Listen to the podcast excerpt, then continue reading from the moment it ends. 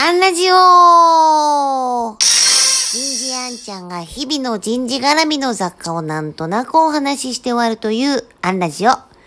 日は、石先生のお話。こんなテーマでお話ししてみようと思います。えー、コロナ禍もね、収束に向かい始めてよかったなと思うんですが、第6波が来なければいいですね。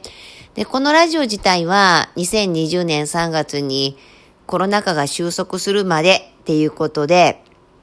スタートしたので、もし年内このまま第6波が来なくて収束するようだったら年内で終わろうと思います。ただもうちょっと様子を見て本当に収束するなって、えっ、ー、と、確信が取れた頃に終わろうと思います。なんか年内かな？終われたらいいね。始まりがあれば終わりがあります。で、今日は話変わって、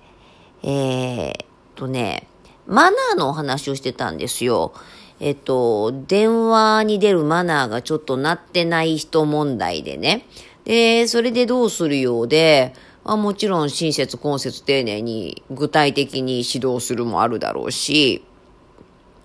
えー、自分がされて嬉しかった対応を思い出してみるとかもあるだろうし、えー、繰り返し練習するとかもあるだろうし。ただ、そこでこうふと思い出したのが、あの、日本ほうれん草センターで教えていただいた西先生のお話。あの、西先生のね、ご自宅にかかってくる電話に奥様が得意先からの電話にやっぱりマナーがなってない。さあ、じゃあ西先生はどうしたのか？っていうオチがね、あの、お客様、かかってくるお客様リストを作って、えー、それぞれのお客様の年間取引額を書いたのを奥様に渡したと。意味わかりますよね。だから、奥様に、その電話に出る意味をつけたんですよね。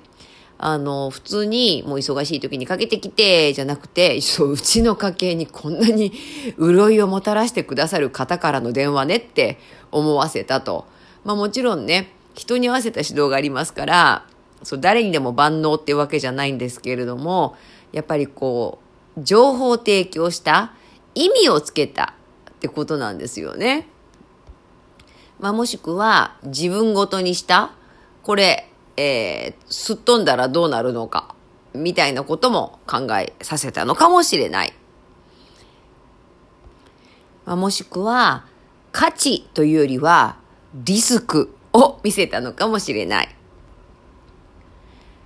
ああ、でも、このね、事例自体が、実話なんだけれども古いお話なので、自宅の固定電話に電話がかかってくるって、多分、今の若い方が聞いてもピンとこないんだよね。という意味では、まあ昔話みたいになっちゃいましたけれども、本質は応用できると思います。今日はここまで。次回もお楽しみに